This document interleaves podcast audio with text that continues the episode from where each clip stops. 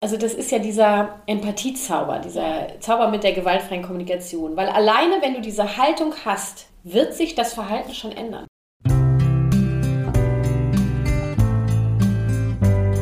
Der Kita-Podcast von Lea Wedewart. Ein Podcast für bedürfnisorientierte Kinderbetreuung. Ich beschäftige mich hier mit einer achtsamen, gewaltfreien Kinderbetreuung, in der die Gefühle, Bedürfnisse und Grenzen aller Beteiligten in der Kinderbetreuung im Zentrum der Aufmerksamkeit steht.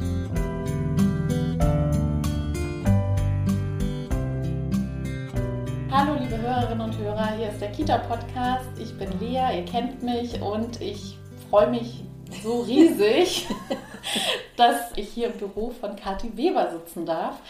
Und ich sage erstmal Hallo Kathi. Hallo Lea. Ich freue mich, dass ich zu Gast in deinem Podcast sein darf. Vielen Dank für die Einladung und ich freue mich über einen Gast hier in meinem Büro, weil in diesen Zeiten kommen äh, keine Menschen eigentlich in mein Büro. Und deswegen freue ich mich sehr, du sitzt auf meiner Couch und äh, strahlst und passt dir sehr gut hin. Schön, dass du da bist. Das ist schön. Magst du vielleicht mal ganz kurz für die, die dich nicht kennen, ich Mhm. hatte auch eine Umfrage gemacht, wer dich kennt und es waren, ich glaube, 50-50 ungefähr. Ach, tatsächlich. Da arbeiten wir dran. Deswegen, genau, deswegen äh, stell dich doch mal kurz vor für die, die dich nicht kennen. Okay, wo fangen wir denn da an? Wie viel Zeit haben wir? Kurz, weißt, ich rede gerne. Ich bin Kathi Weber, genau. Ich bin ähm, Mama von zwei Kindern. Mein Sohn wird jetzt äh, nächste Woche 13 und unsere Tochter ist viereinhalb und ich bin Elternberaterin mit der gewaltfreien Kommunikation, um mittlerweile 40 Jahre alt schon. Ne? Da bin ich auch, manchmal denke ich, bin ein bisschen stolz drauf. So 40 ist einfach schon auch so eine Marke, weißt du, da hast du auch schon einfach echt eine Menge Erfahrung gemacht. Habe ich auch. Ich lebe seit über 13 Jahren mit der gewaltfreien Kommunikation. Also ich habe äh, schon sehr viel mit Hilfe der GfK durchlebt und äh, bin super dankbar, dass ich das mittlerweile, nachdem ich eine Trainerausbildung gemacht habe, jetzt auch an Eltern weitergeben darf und Eltern unterstützen darf. Ich bin auch Fernsehmoderatorin, jetzt seit ganz vielen Jahren bei Kabel 1 habe ich ein Service-Magazin. Genau. Und ich sitze in Berlin, hier habe ich mein kleines Büro, da wo wir jetzt gerade sitzen. Ich mache allerdings, was die Elternberatung betrifft, unglaublich viel online, weil die Eltern von überall herkommen. Ich habe ja auch einen Podcast, Familie verstehen. Und den hören wirklich Menschen, weiß ich nicht, Amerika, Dubai, wo sie alle sitzen. Und genau, die Elternberatung dann eben auch meistens übers Telefon oder über Video, weil ähm, ich möchte einfach für so viele Eltern wie möglich da sein und das nicht nur auf Berlin begrenzen. Genau. Ja. Habe ich, hab ich ein bisschen Nö, es ist super, was ja. vergessen? Genau, und das Besondere an dir ist ja, dass du dich vor allem eben mit der gewaltfreien Kommunikation so sehr befasst und die gewaltfreie Kommunikation so ja, erlebbar und so praxisnah machst. Und äh, das ist auch das, was mir so heute das Anliegen ist. Und ich möchte das heute so ein bisschen auf die Kinderbetreuung beziehen. Und dadurch, dass du so sehr konkret das äh, handhabst, weiß ich einfach, dass wir heute ähm, viele Antworten finden werden auf ähm, so manche Frage. Das, es ist ja auch eigentlich so, ich habe Elternberatung gesagt, nur ich habe die KTW bei Herzenssache gegründet. Das ist Beratung und Coaching für Eltern, Erzieher und Lehrer. Also ich gebe schon auch Kurse für Pädagogen Ah, über Instagram und über meinen Podcast. Der das ist speziell für Eltern. Nur ich Mhm. bin tatsächlich auch mit Pädagogen in Kontakt. Ja. Insofern ja, hoffe ich, dass ich äh, Antworten geben kann auf deine Fragen. sehr schön. Ja, dann starten wir mit einer, ja, wenn ich so möchte, äh, schweren Frage, weil ich dich bitte, die gewaltfreie Kommunikation ganz kurz Das ist jetzt nicht dein Ernst. ganz kurz zu erklären. Okay. Also so, so kurz wie möglich für die, die, also ich gehe davon aus, dass meine Hörerinnen und Hörer das alle schon mal gehört haben, aber wenn doch jemand dabei sein sollte, der nicht Klar. weiß, was das ist, vielleicht kannst du mal kurz erklären, was ist die Also gewaltfreie Kommunikation ist halt einfach auch so ein äh, richtig blöder Name eigentlich, finde ich. Ne? Da sind die Hälfte rennen dann immer schon weg. Was will die von mir?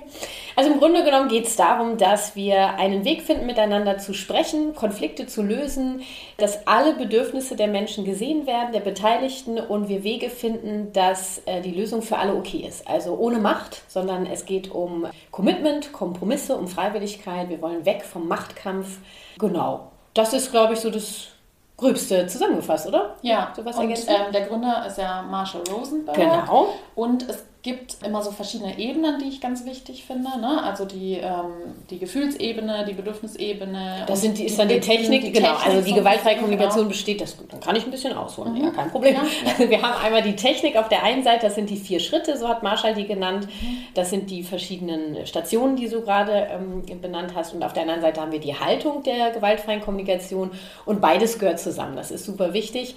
Ähm, die Haltung zu leben ist ein lebenslanger Prozess die Technik hilft eigentlich allen, die anders aufgewachsen sind, die anders kommunizieren, überhaupt ja einen Weg zu finden, seine Wörter zu sortieren. Am Ende, wenn du, also so wie ich jetzt, wenn du darüber hinaus bist, ich brauche die Technik nicht mehr wirklich, sondern ich, ich lebe das, es ist im Fluss und das ist das, was ich eigentlich mit meiner Arbeit erreichen möchte, ist, dass wir wegkommen von diesem, was mache ich richtig und falsch, weil das will die GfK gar nicht. Es gibt kein richtig und falsch, also GfK ist die Abkürzung für gewaltfreie Kommunikation, sondern dass wir es so im Blut haben, dass es automatisch der Weg ist, wie wir an Konflikte rangehen. Das ist eine, ich habe gesagt, früher bei mir war es eine Art Gehirnwäsche. Mhm.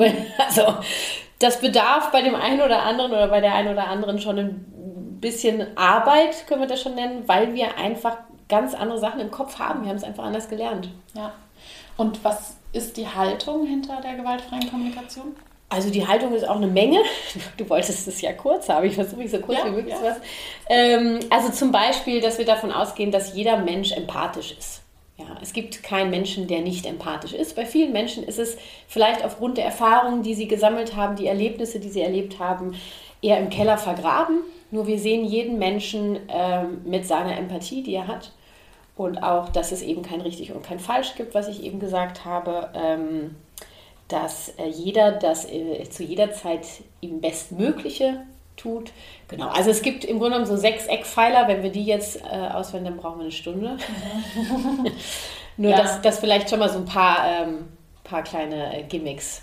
Also die, das finde ich ist so das, was mich am meisten prägt äh, in der gewaltfreien Kommunikation und was ich auch so in die bedürfnisorientierte Kinderbetreuung so sehr mit reintrage. Mhm. Und ich finde, das hilft schon so ungemein, wenn man einfach sagt, jeder tut in jedem Moment ja. sein Bestes und wenn er eben handelt, wie es vielleicht nicht sozial angemessen ist, dann ist es einfach eine Strategie, um sich genau. ein Bedürfnis zu erfüllen. Und nicht falsch ja. oder nicht böse. Kein Mensch genau. ist böse. Ich weiß, wenn wir jetzt über den Tellerrand hinaus gucken, wir bleiben mal bei der Kinderbetreuung, dann wird diese Grundannahme, da kannst du dir die Zähne dran ausbeißen. Mhm. Nur es ist einfach so, wenn du es wirklich im Herzen spürst. Mhm. Menschen machen Dinge, die ganz furchtbar sind. Mhm das machen die nicht, weil sie von Grund auf böse sind, sondern weil sie eigentlich so verzweifelt sind. Mhm.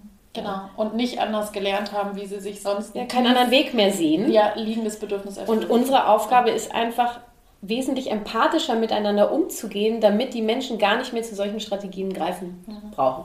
Ja, genau. Ja, ja.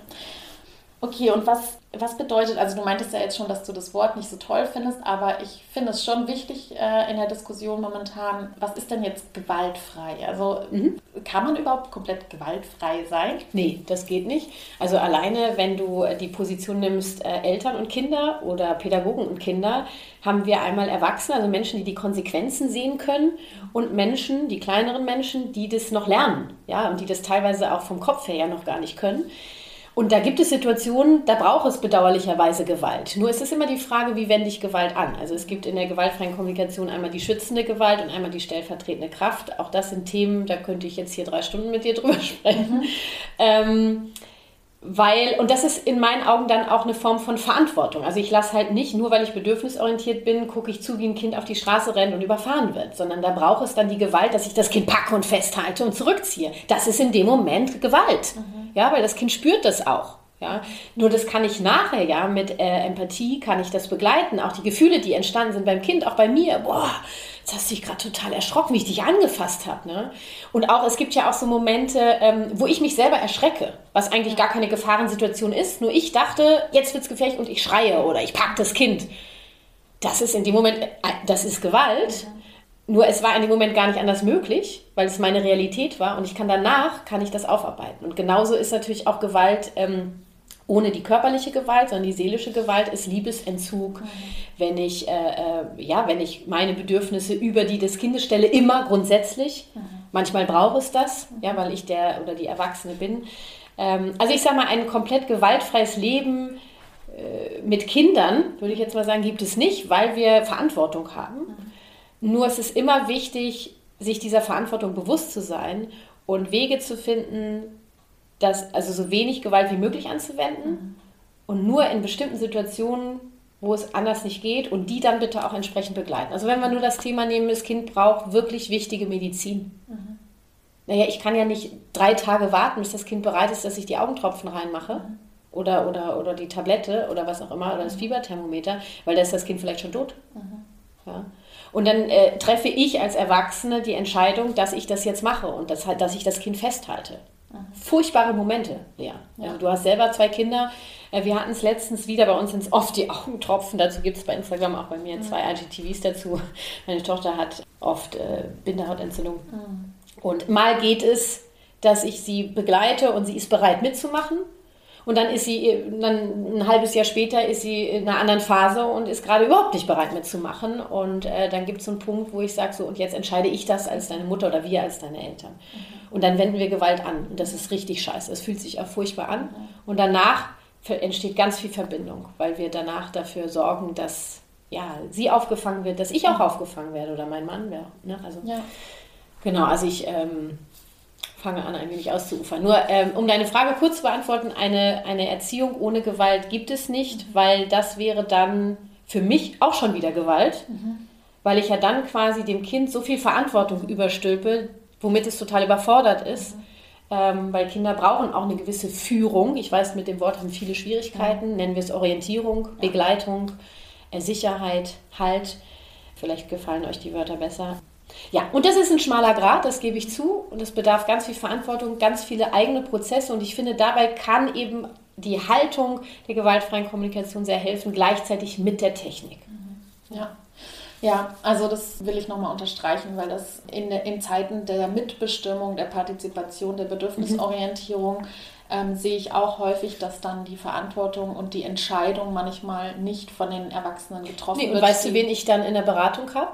Da habe ich nämlich dann die Eltern, wo die Kinder reihenweise Wutausbrüche haben, um sich schlagen, beißen, weil die so überfordert sind. Das ist ja auch wieder nur eine Strategie, um zu sagen, scheiße Mann, triff doch bitte mal eine Entscheidung für mich. Ja, ja, ich gehe ja heute noch, weißt du, was ich gestern Abend gemacht habe, Lea?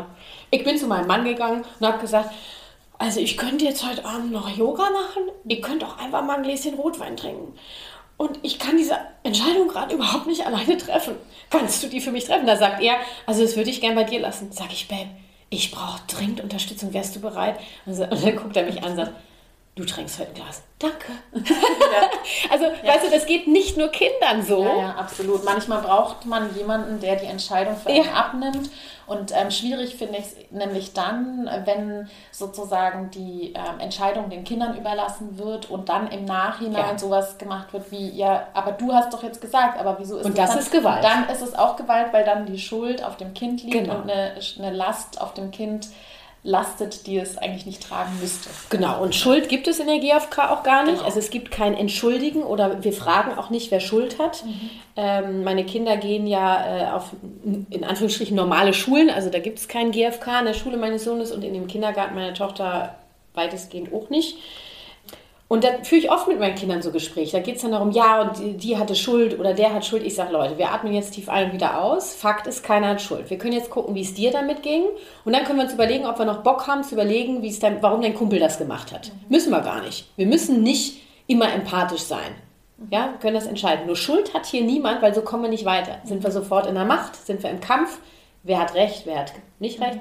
Und so weiter. Genau, wo bin ich? Also, ja. dass wir nämlich in der gewaltfreien Kommunikation nicht entschuldigen. Ich entschuldige mich nicht für etwas, sondern ich kann mein Verhalten bedauern. Da haben ganz viele Menschen, wenn sie das zum ersten Mal hören, große Schwierigkeiten mit. Mhm. Ja, ich muss mich doch entschuldigen. so drin, ja. Ja, sage ich nein, ich möchte nicht, dass du dich schuldig fühlst. Ich nehme auch keine Entschuldigung an. Wenn du mich bei mir entschuldigen würdest, sage ich, ist nicht angenommen äh, wie geht's dir gerade damit? Möchtest du das bedauern, weil dir hm, hm, wichtig ist? So führe ich mhm. gerne dann ein mhm. Gespräch. Ja? ja also wenn einer sagt, nimmst du meine Entschuldigung, sage ich nein.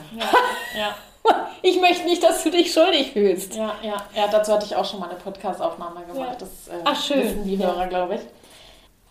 Ich würde mal gerne jetzt auf ein Beispiel eingehen. Ja. Also ähm, ein Beispiel mit, kind, mit einem Kind oder mit Kindern Klassiker, das hast du wahrscheinlich schon oft gehört. Äh, mhm. Stellen wir uns jetzt die Kinderbetreuung vor mhm. und die Kindergruppe möchte jetzt rausgehen und ähm, ja, ein Kind will sich einfach nicht anziehen. Ah ja. So. Und ähm, haben wir doch eben noch vorher drüber gesprochen. Ja, genau. Und jetzt, äh, ich würde das jetzt gerne schon nochmal äh, ein bisschen kleinteiliger ja. durch ähm, kauen, kauen mhm. damit äh, so ein Prozess deutlich wird. Ja. Und ja, Genau, also ich würde jetzt davon ausgehen, es sind Minusgrade draußen und ich okay. will, dass das Kind eine Jacke anzieht, weil ich das nicht verantworten kann, wenn es jetzt ohne Jacke rausgeht. Nee, ich sag mal, also du, wir, wir sind die Erzieher, ja. ja, und das Kind ist ja mit einer gewissen Grundausstattung in den Kindergarten gekommen an dem Morgen. Genau. Wir haben ja nur das zur Verfügung, was da ist. Genau. Ne, weil ich finde, zu Hause ist das dann nochmal ein mhm. anderes Thema. Genau. Fakt ist, es sind Minusgrade, das Kind hat nur eine Jacke und wir gehen immer um 10 Uhr raus, mhm. weil die frische Luft wichtig ist, die Bewegung. Mhm äh, Kreativität und was da noch alles dazugehört, wenn wir dann rausgehen in den Garten. Also gehen wir raus und ein Kind äh, sagt, wahrscheinlich möchte drin bleiben oder zieht sich einfach nicht an. Ja, sitzt und, da. Äh, sitzt da bockig so, auf der. Genau. Ja. Jetzt, wir, wir jetzt denken wahrscheinlich, okay, was machen wir jetzt, wenn ich jetzt keine Gewalt anwenden darf? Das genau. ist ja Kacke. Genau. Sitze ich jetzt da, dann geht die, wahrscheinlich habe ich eine Partnerin oder einen Partner, ja, äh, Kollegen, Kollegin. Kollegin, genau. Ja, kann ich, jetzt die Möglichkeit zu sagen, okay, dann geh du schon mal mit den anderen 15 Kindern raus mhm. und ich bleibe mit dem einen Kind noch drin und warte, bis es bereit ist. Ja. Also das würde ich jetzt nicht machen, weil die erstmal ist ja die eine Erzieherin oder mhm. Kollege, wie auch immer, mit 15 Kindern das ist, also der Schlüssel stimmt nicht. Genau. Ja. Und Fakt ist, wir haben eine Gemeinschaft, also brauchen wir ja einen Weg, wie dieses Kind bereit ist, rauszugehen. Das kann ich versuchen, indem ich gucke, indem ich erstmal Einfühlung gebe. Du würdest jetzt gern drin bleiben, du hast wahrscheinlich gerade noch gespielt und du würdest jetzt gern hier drin weiterspielen mit dem und dem. Das würde ich benennen, also ich würde so konkret wie möglich sein. Und ähm, eigentlich hast du gar keine Lust rauszugehen. Also das wirklich auch mal zu besprechen, also so anzusprechen. Mhm. Ja? Jetzt ist es so, Fakt ist, wir sind hier heute um 10 Uhr, wir gehen jeden Morgen raus. Ja, nee, ich will nicht raus. Ja, äh, gut. Äh, was brauchst du, damit du mit rauskommen kannst? Da wird wahrscheinlich nicht viel kommen, weil möchte ja nicht raus. Und dann werde ich wahrscheinlich die Entscheidung treffen, weil ich ja die Verantwortung habe noch für ganz viele andere Kinder, dass ich sage, und jetzt entscheide ich, dass ich dich nehme und wir gehen raus. Und dann nehme ich die Jacke vielleicht mit. Ne? Und dann werde ich wahrscheinlich das um sich schlagende Kind mit die Treppe runtertragen, mit in den Garten, die anderen gehen raus und dann kann ich unten, wenn wir im Garten sind, da kann ich das Kind dann begleiten, dass es irgendwie noch da ankommt, das wäre jetzt doof für dich. Du möchtest wahrscheinlich auch gern selber entscheiden, wann du rausgehst. Fakt ist, es ist Gartenzeit. So. Und äh, ja, dann sind wir im Garten. Genau, das wäre jetzt so, ein, so, eine Idee, wie es aussehen könnte. Du kannst, hast bestimmt was zu ergänzen. Ja, also ich glaube, ich möchte das so gerne auf den Fokus bringen oder in den Fokus bringen, dass es so wichtig ist. Also häufig erlebe ich halt, dass viele ähm, so auf der Verhaltensebene bleiben. Mhm. Also dann eben sagen in, in der Garderobe, äh, wir ziehen uns jetzt an. So, wir ziehen uns jetzt an. Ja gut, das Kind zieht sich dann aber nicht wir an. Kommen wir gehen jetzt raus. Also es bleibt ja. alles auf der Verhaltensebene und das finde ich das, die Qualität der gewaltfreien Kommunikation, dass ich eben darunter schaue ne? und dann ähm, sage, okay, du, du ärgerst dich gerade, dass wir rausgehen, weil du gerade noch gespielt ja, hast. Also das kannst du bleiben. Also du kannst ja Gefühle und Bedürfnisse. Ne? Du genau. sagst, ärgerst dich gerade, das ist ein Gefühl und dann sagst du das Bedürfnis, weil du würdest gern drin bleiben oder genau. du möchtest gern selber entscheiden. Genau. Äh, oder, oder du möchtest noch Spielen und Spaß haben hier drin, wie auch immer. Also dass das Kind gesehen genau. wird damit, das ist ja auch völlig in Ordnung. Das ich so wichtig. Ja. ja, genau, dass wir den Schritt, das ist für mich automatisch, genau, ist gut, dass du es nochmal sagst. Also dass wir da einfach einen Schritt tiefer gehen, sage ich mal, das darf auch angesprochen werden. Ja. Ein Kind muss keine Lust haben rauszugehen, es Genau. darf das Scheiße finden. Gleichzeitig treffe ich als Pädagoge, Pädagogin die Entscheidung, Mhm. dass wir als Gruppe rausgehen, weil damit auch Bedürfnisse des Kindes erfüllt werden. Mhm. Die Konsequenzen kann das Kind ja gar nicht absehen. Genau.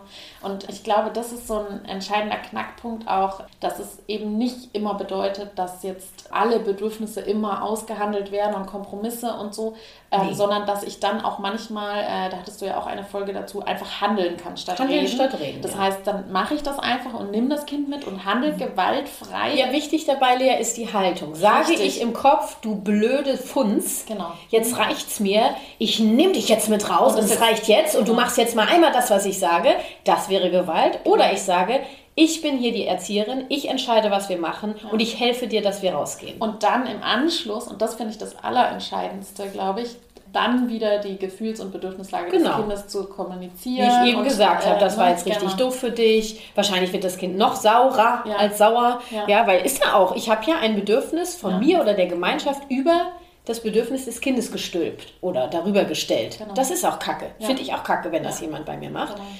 Nur habe ich die Verantwortung übernommen, das Kind begleitet rauszukommen und unten gibt es eben auch nicht so und jetzt kannst du sehen, wie du klarkommst, sondern ein, guck mal, das war jetzt richtig doof für dich, du bist mega sauer, du wolltest alleine entscheiden und du wolltest noch einen Moment haben. Und das hilft meist, also das ist ja dieser Empathiezauber, dieser Zauber mit der gewaltfreien Kommunikation. Weil alleine, wenn du diese Haltung hast, du bist ja. nicht gegen das Kind, sondern du bist für das Kind.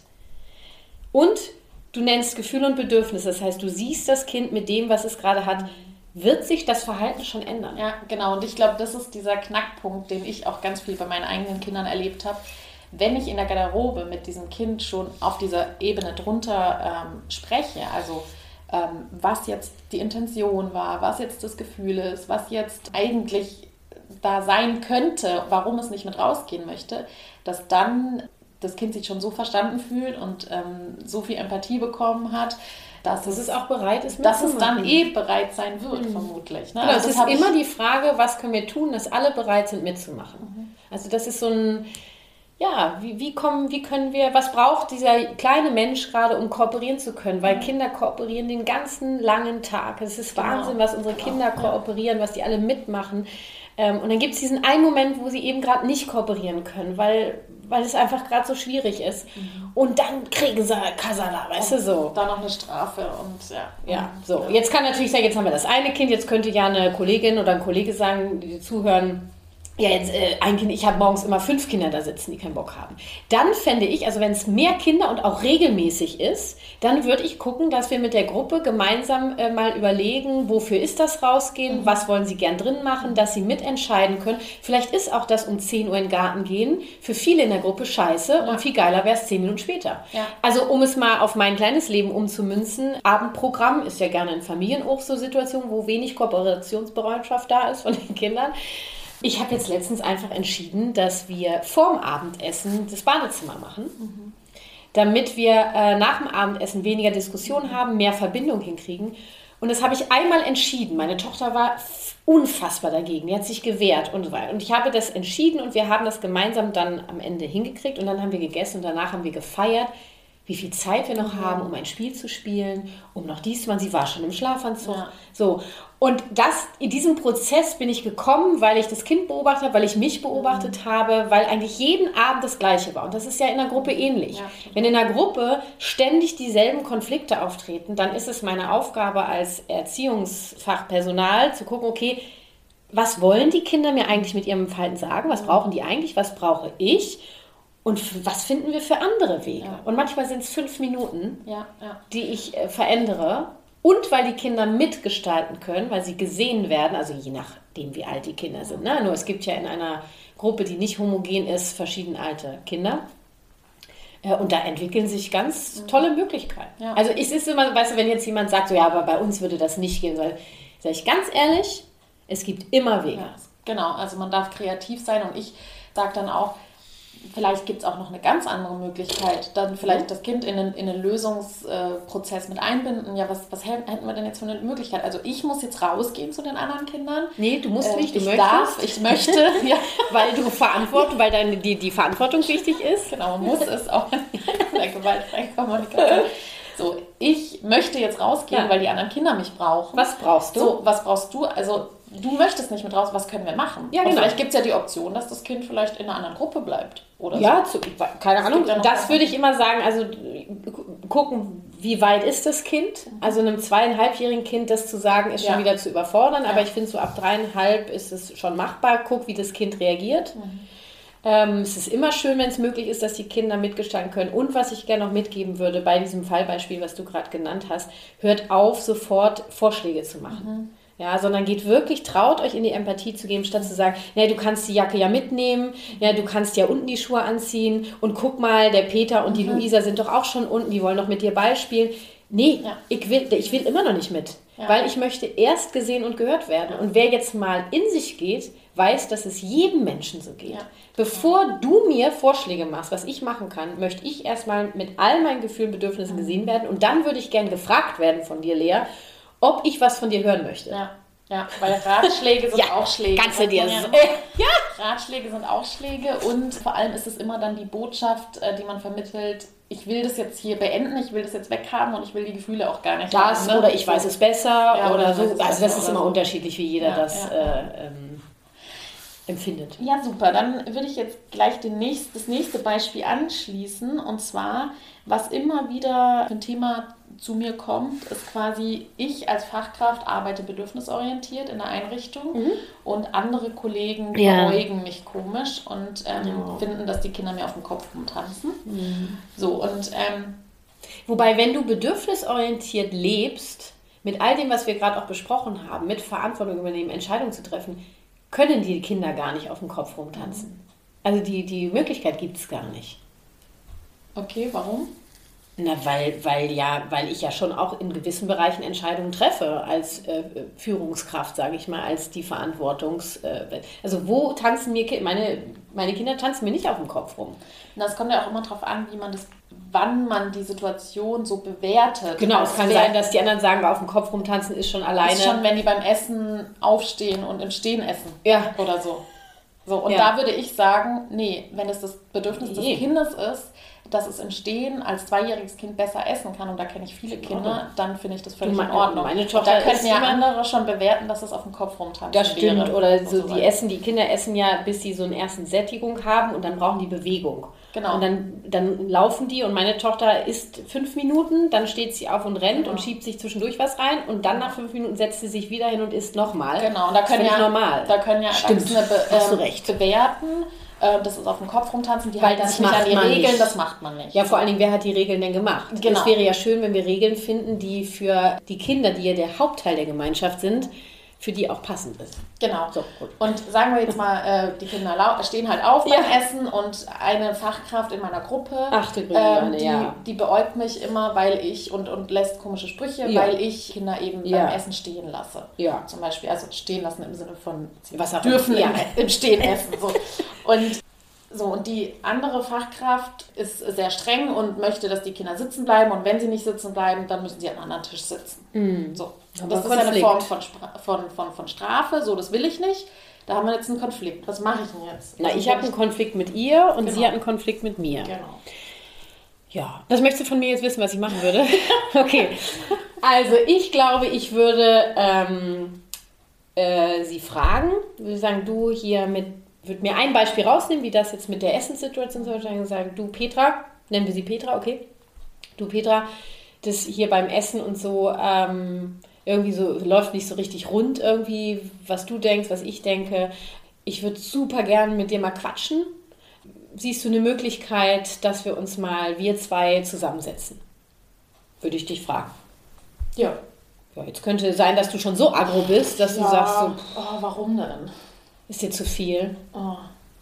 Ja, ich habe, ich habe, ja, ich muss heute, ich habe heute bis Nachmittag muss ich hier sein. Ja, ja, bislang heute hier, ne? Ja. Du, ich meinte auch gar nicht heute. Ich meinte so generell, ob du bereit wärst, dass wir beide da mal drüber sprechen. Wann auch immer. Äh, warum denn? Ach so, nein, weil ich mich so unwohl fühle damit, wie das so läuft. Ist das für dich, du, für dich ist das alles so in Ordnung, weil wir diskutieren und Läuft doch. Findest du, ja? Okay. Na gut. Also, ich würde total gern mit dir mal quatschen, dass wir da in Austausch kommen. Ich höre jetzt gerade, dass du das gar nicht brauchst. Sonst kannst du ja nochmal drüber nachdenken und ich frage dich einfach übermorgen nochmal oder so. Weißt du? Okay. Okay.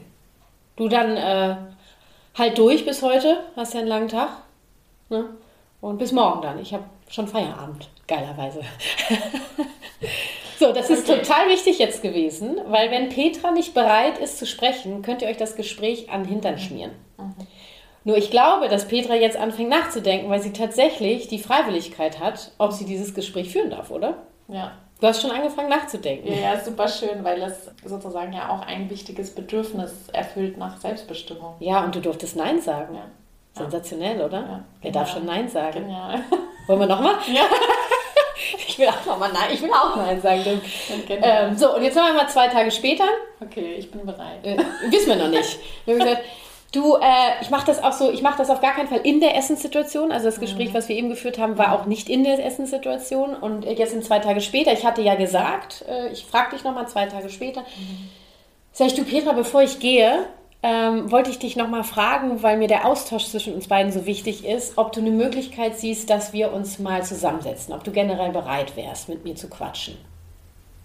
Ja, können wir machen. Boah, da freue ich mich total. Echt mega. Danke, Petra. Dann lass uns doch mal überlegen, wann es am besten passt, weil wir arbeiten ja auch viel und du hast gesagt, ne, du hast diese Woche Spätschicht. Was meinst du, wann wir es am besten machen? Mehr morgens vor der Kita, nach der Kita? Wollen wir es am Telefon machen? Es ist so. Na, nächste Woche habe ich Zeit nach, nach meiner Schicht. Wie lange bist du nächste Woche da? Bis 15 Uhr. Ah, bis 15. Ich bin nächste Woche 14.30 Du, dann warte ich einfach die halbe Stunde. Und dann können wir ja gucken, wie das Wetter ist, ob wir uns auf eine Parkbank setzen oder ob wir ins Café gehen. Ja, Parkbank. Parkbank, Parkbank. Petra will Parkbank. Parkbank. Der Café ist hier schon zu eng. Ähm, und dann äh, machen wir so ein halbes Stündchen oder so. Cool. Oh, da freue ich mich, Petra. Nächsten Dienstag war das, ne? Mittwoch. Mittwoch, ach Mittwoch. ja. Nächsten Mittwoch, äh, 15 Uhr. Cool. Dann äh, räume ich jetzt die Windel noch weg. Dann brauchst du das nicht mehr zu machen. Ich habe ein Date mit Petra. Jesus Christ. Und wie geht's Petra? Ja, also es tat schon gut, so die Selbstbestimmung zu haben. Ja, merke ich. äh, Findest du geil, ne? Nein sagen zu dürfen. Ja, so ihr Lieben. Und jetzt habe ich ja einen Termin mit Petra und ich habe noch Zeit bis nächsten Mittwoch. Sensationell, kann ich mich in Ruhe darauf vorbereiten. Wichtig ist dieses Gespräch, Petra darf erstmal reden. Also wir sind jetzt in dem Gespräch, ich habe mich darauf vorbereitet, ich verurteile Petra nicht dafür, was sie macht. Die wird es machen aus ihrem Besten, was sie zur Verfügung hat. Mir ist nur wichtig, dass ich meinen Teil eben auch machen darf, so wie ich das mache. Weil ich kann, ich kann Petra nicht ändern. Nee. Ja? Und sie ist nun mal jetzt meine Kollegin.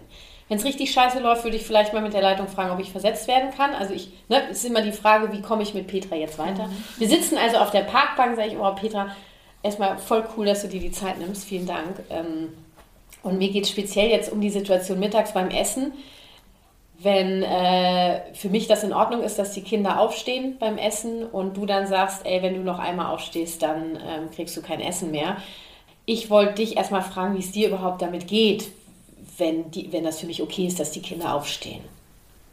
Ja, die, halt, die halten sich, also ich finde es echt blöd, weil die halten sich dann halt an, die, an gar keine Regeln mehr. Nee, dir ist wichtig, dass, dass sich alle an Regeln halten.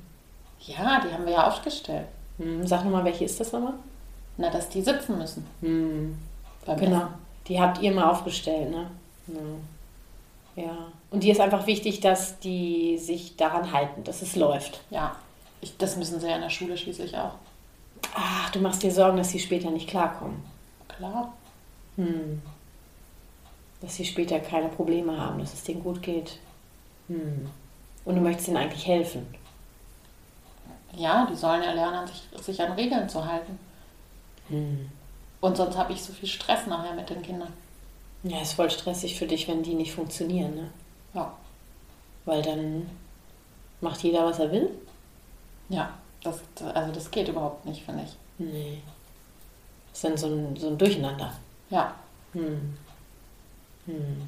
Naja, und dir ist einfach wichtig, dass, dass, äh, dass es so läuft, ne? Und dass es nicht so stressig ist für dich. Ja. Ja, wir haben ja auch 16 Kinder da, oder wie viel haben wir? Ich weiß nicht. Ja, ja, der Luis und, und die Anne, die, die machen ja dann sowieso, was sie wollen. Hm. Das ist manchmal irgendwie total blöd für dich, oder? Ja, Hast schon viel Stress. ja schon. Mein Gott, die ist ja wortkarg, die Petra. Sie jeden Popel aus den Nasen. Also ich, ich, ich, merke gerade, das wird, äh, das wird äh, nicht nur bei diesem Gespräch bleiben. Die Petra braucht auf jeden Fall ganz viel Empathie erstmal.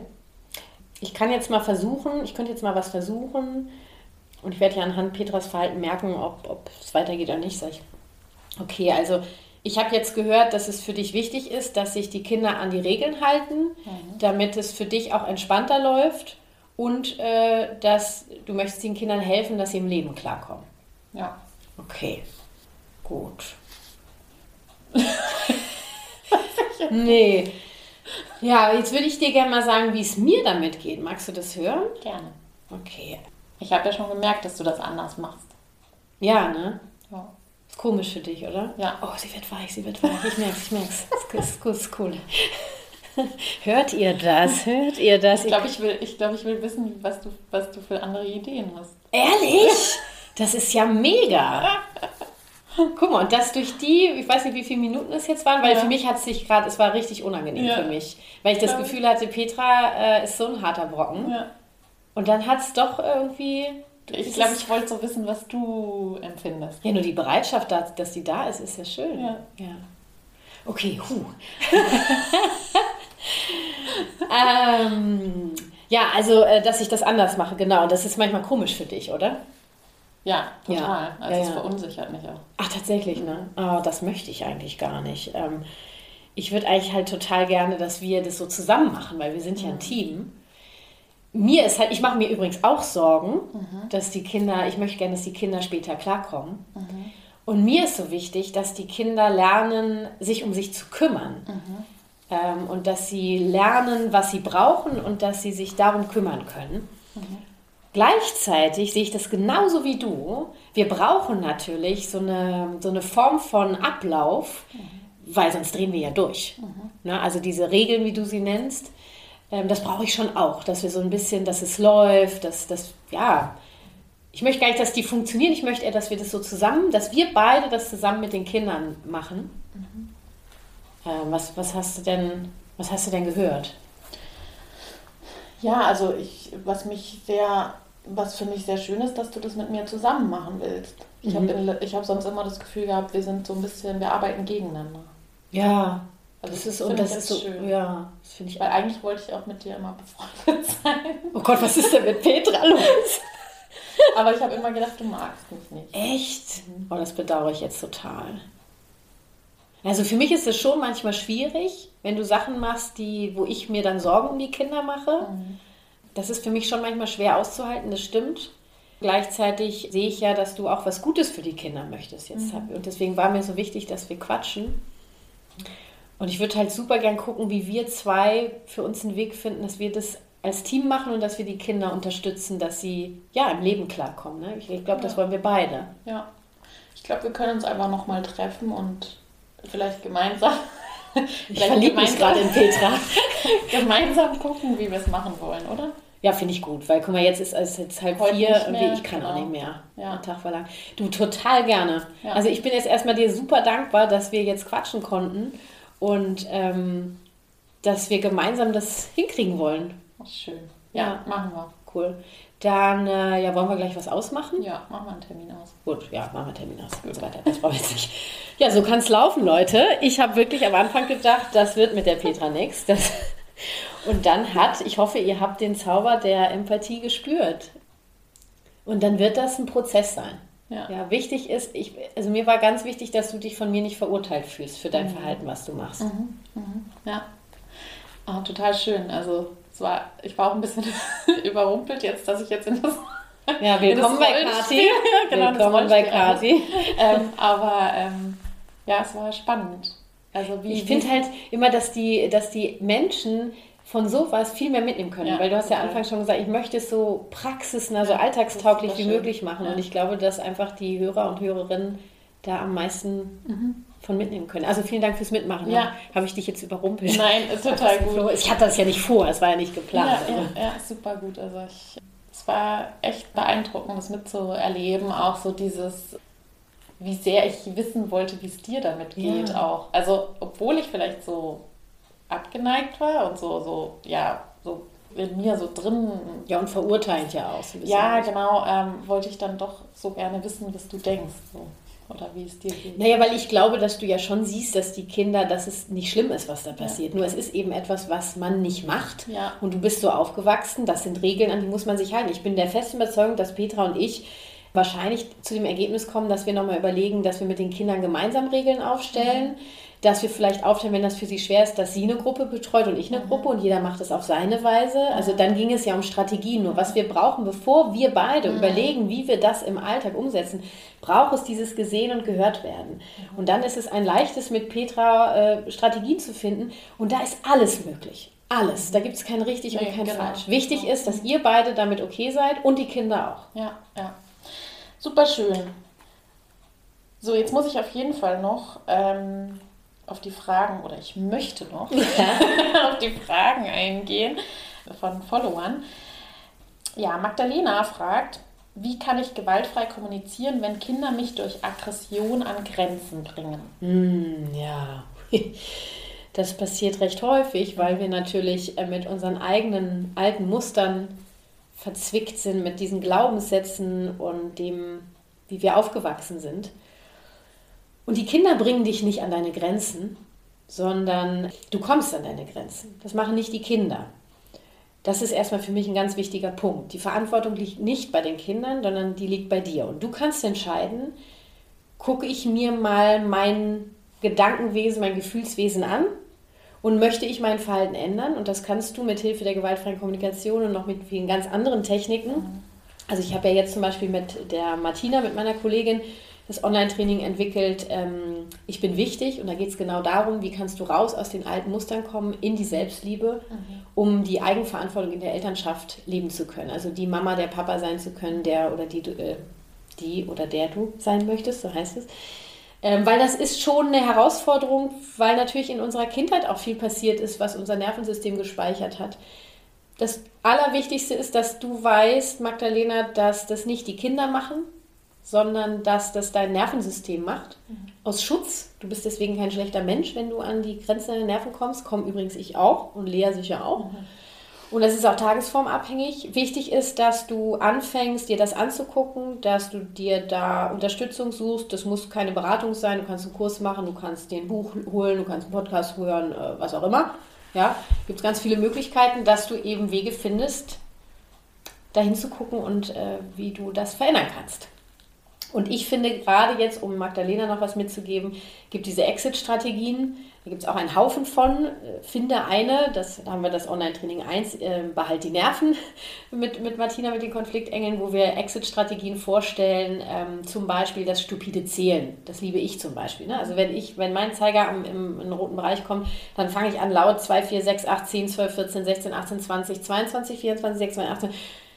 Das hilft meinem Nervensystem, um mich runterzufahren. Mhm mein Kind guckt mich an und fragt sich, sag mal, geht's eigentlich noch? Mhm. Oder fragt auch, sag mal, was machst du da?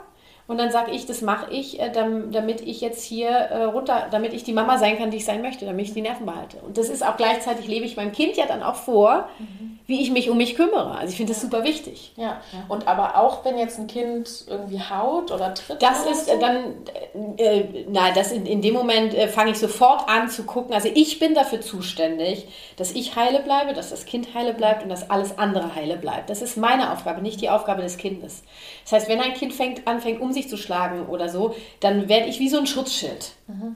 Ich bin beschäftigt. Mhm. Also habe ich bei YouTube ganz viele Videos, mhm. im, im, im Podcast gibt es auch was dazu. Und ich bin dann wirklich, also ich habe es ja zu Hause, ne? ich gerne, ich nehme gerne ein Kissen hier in die Hand und fange an, bin so unterwegs und halte das davor. Genau, weil das meine Verantwortung ist. Und wenn das Kind anfängt, äh, ein wenig runterzufahren, dann fange ich an äh, zu reden. Mhm. Und guck, du warst gerade richtig sauer. Du warst gerade richtig sauer, ne? oder du bist gerade sauer. Wow, es muss raus, will raus. Ja, komm. Und dann mache ich sogar oft mit. Jetzt hat mir eine geschrieben, äh, das wäre irgendwie nicht gut, wenn diese Wut auf Kissen übertragen wird oder so. Da ist auch ein schmaler Grad im Übrigen. Mhm. Wenn die Wut da ist und so rauskommt, wie sie rauskommt, kann ich es dem Kind nicht untersagen weil dann unterdrücke ich, sondern dann, dann zeige ich ja, dann hau aufs Kissen. Ich finde, es ist immer ein Unterschied, ob ich aufs Kissen hau oder auf einen Menschen. Mhm. Nur darüber hinaus fange ich natürlich an, dem Kind mit Strategien an die Hand zu geben, wie wir diese Aggression anders umleiten können. Mhm. Ja. Runter zu regulieren. Genau, und, und äh, erstmal wahrzunehmen, anders zu regulieren, äh, zu leiten. Es wird dann weniger. Mhm. Nur wenn ich sage, okay, äh, ich kann doch sagen, gehauen wird nicht, meinetwegen, wenn das rauskommt, oder Finger weg, sage ich gerne, ich bleibe heile. Ja, nur wenn es ja da ist, ich, ich kann ja nicht, es kommt ja raus. Dann lass es lieber an einem Kissen raus und dann leite ich mein Kind auch dahin. Ja, cool. Okay. Also das wäre dann auch wieder so ein bisschen schützende Macht. Ich halte fest, ich ähm, Genau. ähm, kann das gut argumentieren. Es geht um Schutz, es geht um ähm, ja, Auf jeden Fall, weil du Wohl, kannst dich ja nicht, nur du kannst dich ja nicht von einem Kind vermöbeln lassen. genau. und ich vermöbel ein ja Kind- auch kein Kind. Oder das Kind ein anderes Kind ja, auch das nicht. Gehe ich sofort dazwischen. Ist es in Ordnung, das festzuhalten Definitiv. und äh, Sofort also andere dazwischen. zu schützen und, Und äh, danach gibt es die Verbindung, die Aufarbeitung. Und wir können dann gemeinsam auch im Kindergarten, wenn zwei Kinder sich, wenn das öfter vorkommt, ja, dazwischen gehen und dann mit den Kindern ein Gespräch suchen, so wie ich mit Petra gesprochen habe, äh, natürlich auf Kinderebene, sagen, okay, jeden Tag ne, äh, haut ihr euch hier die Möppe ein. Was ist los? Wir sind richtig sauer. So, und erstmal Gefühle, was braucht ihr? Und dann zu mir, habt ihr eine Idee, was ihr stattdessen machen könnt? Und dann kommen die wahrscheinlich auf die, weiß nicht, auf die Idee, ja, dann spiele ich mit jemandem anders. Ja. Wäre eine Möglichkeit. Oder ich gehe weg, wäre eine Möglichkeit. Oder ich hole dich, wäre auch eine Möglichkeit. Ja. Ich glaube, das Entscheidende ist wirklich nicht, was in dem Moment passiert. Da ist einfach das da, was da ist. Ne? Also Genau. die Wut ist da, die Situation ist da, dass ich halt verletzt werde vielleicht. Das heißt, schützen, ähm, die Situation ist einfach so da. Und das Entscheidende ist, glaube ich, was dann im Ja, Nachhinein passiert. Also die definitiv. Verbindung, die Auf dann jeden- wieder hergestellt wird. Und nicht eine Abwendung und Nee. ein allein stehen lassen und ein böse angucken und ein, ne? Und das ist auch schon, wenn Magdalena, um da nochmal drauf zurückzukommen, ne, wenn das Kind äh, Sachen macht, wo dein Zeiger in den roten Bereich kommt, dann, dass du guckst, wie du dich in die Haltung kriegen kannst. Was kannst du dir sagen, damit du im Hier und Jetzt bleibst? Du bist die Erwachsene. Das Kind macht das nicht, um dich zu ärgern. Dein Kind ist auch nicht verantwortlich dafür, dass du jetzt gleich ausflippst, sondern das, was, was kannst du tun, um jetzt hier im Hier und Jetzt zu bleiben? Und da gibt es einfach unglaublich viele Ja. Möglichkeiten. Atmen ist ja ein gängiges Auch das, Mittel. ja, ne? Tief atmen, mal kurz rausgehen. Genau. so. ja.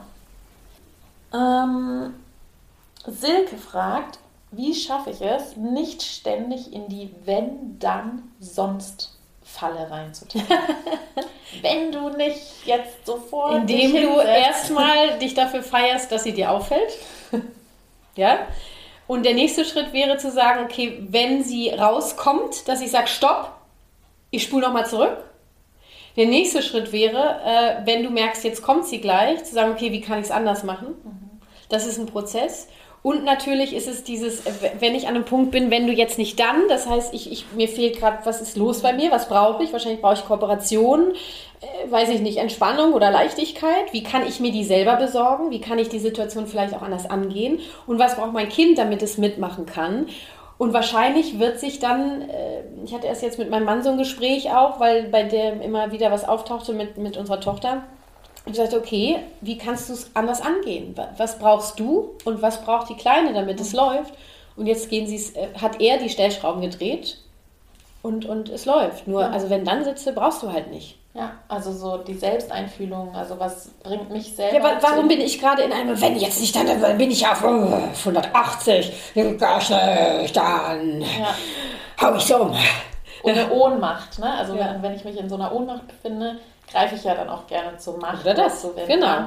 Und das heißt, auf sich selber gucken, was triggert mich genau. Genau. So, ne? Und Sagt sich halt Ja. alles so leicht. Ich Ja, das weiß, ist- Leute, dass das ein Prozess ist. Ich meine, ich mache das seit 13 Jahren und als ich meinen Sohn bekommen habe, die ersten drei Jahre, äh, ist mir das auch ab und an mal äh, passiert. Nur ich kann euch sagen, alleine das Bewusstsein dafür zu haben, wird schon vieles verändern.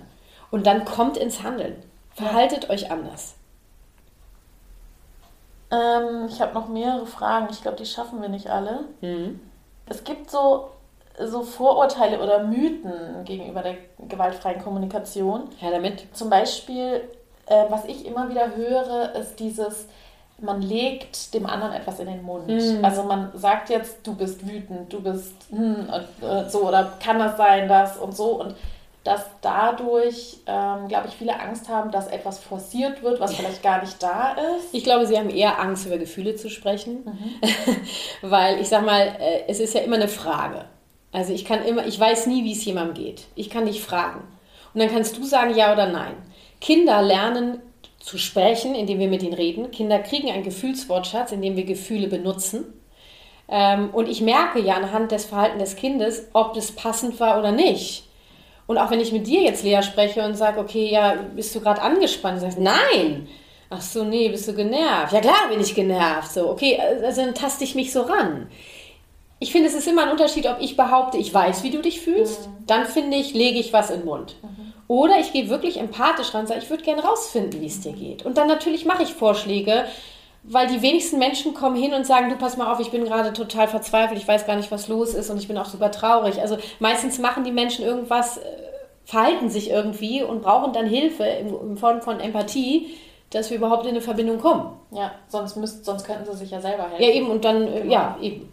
Genau, sonst könnten sie sich selber helfen. Und ich sage auch, ich mache auch immer den Vergleich mit äh, Psychotherapeuten. Mhm. Deswegen gehen ja, ja Klienten zu Psychotherapeuten, damit die ihnen spiegeln, wie es ihnen geht. Damit sie gesehen und gehört drauf, werden. Genau, ja, selbst nicht draufkommen. Und, äh, ich glaube, die, das meiste ist diese Angst, dass ich da dem Kind was im Mund lege, sage ich, äh, naja, was hindert dich daran, über Gefühle zu sprechen? Mhm. Wovor hast du Angst? Weil dein Kind lernt ja nur über Gefühle zu sprechen, wenn du mit ihm drüber redest. Ja, genau. Und ich glaube auch, dass es so diese Angst ist dann vor der Wut, die dann erst richtig rausbrechen könnte und dann wieder die Angst oder vor das, der Wut. Oder, oder dieses, ich lege das Messer extra noch in die Wunde. Ja, genau. Naja, nur die Wunde ist ja da. Genau. Und die möchte gereinigt werden, desinfiziert werden, bevor wir sie zumachen. Mhm. Ansonsten bleibt die Entzündung drin und sie ploppt wieder auf. Also ich finde, ein besseres ja. Bild können wir gar nicht Schönes nehmen. Bild. Ja. Schönes Bild.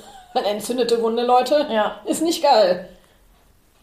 Ähm, und was ich immer wieder gehört habe und auch von meinen Erzieher-Fachschülerinnen mhm. und Schülern die Rückmeldung bekommen habe, ist, es sei künstlich, es sei nicht natürlich. Mhm. Also wenn ich dann diese Technik zum Beispiel anwende, mhm. ne, weil die lernen die dann ja zuerst und das ist halt noch nicht so drin und so, es würde sich künstlich anfühlen und dann würden alle einem einen Vogel zeigen. Ja, also als ich angefangen habe mit der GfK, habe ich mich total auf die Technik gestürzt und da waren wirklich teilweise Freunde äh, kurz davor, mich einzuweisen. Gesagt, wie redest du denn jetzt? Und jetzt hör doch mal auf damit und so. Als ich mich immer mehr mit der Haltung verbunden habe, hat das nachgelassen. Und natürlich ist es, ist es auch erstmal komisch, weil mit, mit mir hat vorher keiner so geredet. Mit mir wurde immer anders geredet, alle reden anders. Also wer mit mir zusammen ist, der kennt das. Und für mich ist das auch nicht mehr komisch. Natürlich ist alles, was sich verändert, erstmal komisch. Nur deswegen ist es ja nicht falsch. Also auch da wieder zu gucken, okay, wovor habe ich Angst? Mhm. Ja. Ähm, und wenn mich jemand fragt, ja, du redest ja gerade total künstlich, will er mir eigentlich damit sagen, so wie du mit mir redest, das kenne ich gar nicht. Ja. Äh, wo führt das hin? Willst du jetzt Gefühle von mir wissen? ja. ja, und dann kann ich sagen, okay, ist gerade ganz komisch für dich. Ja. Kennst du so nicht. Die GfK ist keine, für mich keine Technik, das ist eine, eine, eine Philosophie. Ja. Ja, schön.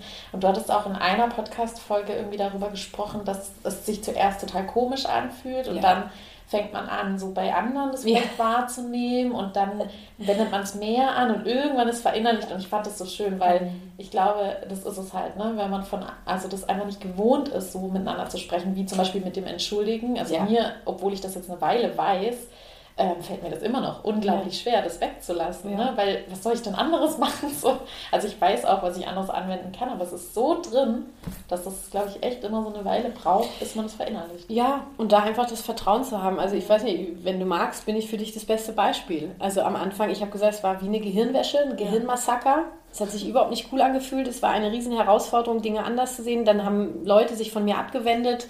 Viele Konflikte aus meiner Kindheit mit meinen Eltern aufgearbeitet. Nur ich mag sowas, weil das ist für mich Leben. Das ist für mich, äh, mich selber weiterzuentwickeln. Und ich, ich wollte, ich will einfach dahin kommen, ich will mehr in die Empathie kommen und ich möchte meine Kinder eben auf Augenhöhe behandeln, bedürfnisorientiert. Und ich möchte eben nicht, dass sie funktionieren und Roboter werden, das, von dem ich mich jetzt hier seit Jahren versuche zu befreien. Also ja. jeden ja. Tag aufs Neue. Schön. Ähm, eine letzte Frage. Kann man die gewaltfreie Kommunikation auch mit kleinen Kindern anwenden, also mit Krippenkindern? Ja, du kannst die schon äh, äh, anfangen, wenn die Kinder noch gar nicht auf der Welt sind. Du kannst schon im Baum mit denen anfangen. Definitiv. Nur es ist immer wichtig zu gucken, häufig missverstanden wird, ist, dass die GfK so ein, so ein Gelaber ist. Du redest viel zu viel. Also je kleiner die Kinder, desto weniger Worte. Und es gibt als erstes steht immer die nonverbale Kommunikation. Und das ist die Haltung. Ja. Und die steht immer als erstes. Und ähm, Naja, natürlich, klar kannst du, du kannst ja auch ein Kind, was noch nicht sprechen kann, mit dem redest du ja andere Sachen auch. Dann rede doch über Gefühle und Bedürfnisse und benenn Sachen. Mhm. Nur äh, red halt keine Klinke an die Backe, mhm. weil damit sind sie überfordert, damit sind auch noch Drei- und Vierjährige überfordert. Ja. ja? Nur äh, in der GfK gibt es ja auch den ersten Schritt, das ist die Situation, also zu beschreiben statt zu bewerten. Und du kannst wunderbar bei kleinen Kindern jeden Schritt beschreiben. Dadurch kriegen die eine unglaubliche Ruhe, ja. unglaubliche Ruhe, weil die so eine Orientierung kriegen. Die wissen jetzt, was dieser Mensch macht. Ich setze dich jetzt hier auf den Stuhl und stelle dir den Teller dran. Oder ich, ich, ich lege dich jetzt hier auf die Wickelablage und jetzt mache ich die Windel auf. Jetzt. Ratsch. So, also jeden Schritt beschreiben und das Kind kriegt ganz viel Orientierung ja. und wird wesentlich entspannter. Ja, ja, ich finde es so wichtig auch ich erlebe das jetzt bei meinem Sohn, der ist jetzt zwei, also genau ja. diese Autonomiephase und dieses, wo dann häufig so eine Wut aufkommt und ähm, Selbstbestimmung. Und was mich so beeindruckt, dadurch, dass ich so viel von dir auch schon mitnehmen konnte, ähm, mache ich das ja auch mit ihm dass wenn er irgendwas nicht will, dass ich das benenne und du sagst, das ist meins. Du, du, du willst, dass das deins ist. Du ja. willst nicht, dass Charlotte das bekommt. Ja. Und du willst, dass das, ne, und also Empathieschleife und so weiter. Und du ärgerst dich. Das Beeindruckende ist, äh, dass er mittlerweile schon die ganzen Gefühls Lagen benennen kann. Mit zwei Jahren. Ja, und ich habe das Gefühl, dass wir das ganz lang total unterschätzt haben, mhm. dass wir immer dachten, das können die Kinder viel später, weil wir eben ihnen keine Worte dafür mhm, gegeben genau. haben. Und jetzt geben wir ihnen Worte und dann können sie es mhm. auch. So, und das das fand ich echt beeindruckend. Also von dem her, ich. Ich bin immer auch immer wieder beeindruckt, teilweise, was mein Sohn raushaut. Oh, ja, auch jetzt mit 13 in der Pubertät. Das ist natürlich auch nochmal eine andere Herausforderung. Ich finde es mega spannend. Ja. Ich bin so dankbar, dass wir so eine Verbindung, also die Verbindung haben, die wir haben. Wer Bock hat, ich habe zwei Podcast-Folgen mit meinem Sohn aufgenommen. Da kannst du mal einen Einblick kriegen, wie das so aussehen kann dann später. Mhm. Ähm, und auch, was meine Tochter teilweise raushaut. Ja, wo ich dann sage, ey, das ist einfach, also ich feiere die gewaltfreie Kommunikation ähm, einfach. Ich bin so unglaublich dankbar, dass sie in meinem Leben Platz gefunden hat. Ja. Und ich bin dankbar, dass ich deinen Podcast hören durfte und heute hier sein durfte. Ja. Vielen Dank. Ich danke dir. Ja, ihr Lieben, das war unser Gespräch, unser sehr lebhaftes Gespräch, wie ich finde. Und äh, ich bin sehr dankbar und hoffe, ihr konntet ganz, ganz viel mitnehmen. Ansonsten schreibt ihr mir nochmal. Und ja, kommt auf jeden Fall auf meine Website www.bedürfnisorientierte-kinderbetreuung.de und in die Facebook-Gruppe und folgt mir auf Instagram, Facebook und natürlich immer 5 Sterne bei iTunes. Darüber freue ich mich immer. Bis zum nächsten Mal. Tschüss. BOK, bedürfnisorientierte Kinderbetreuung. Gemeinsam für starke, sich selbstbewusste Kinder.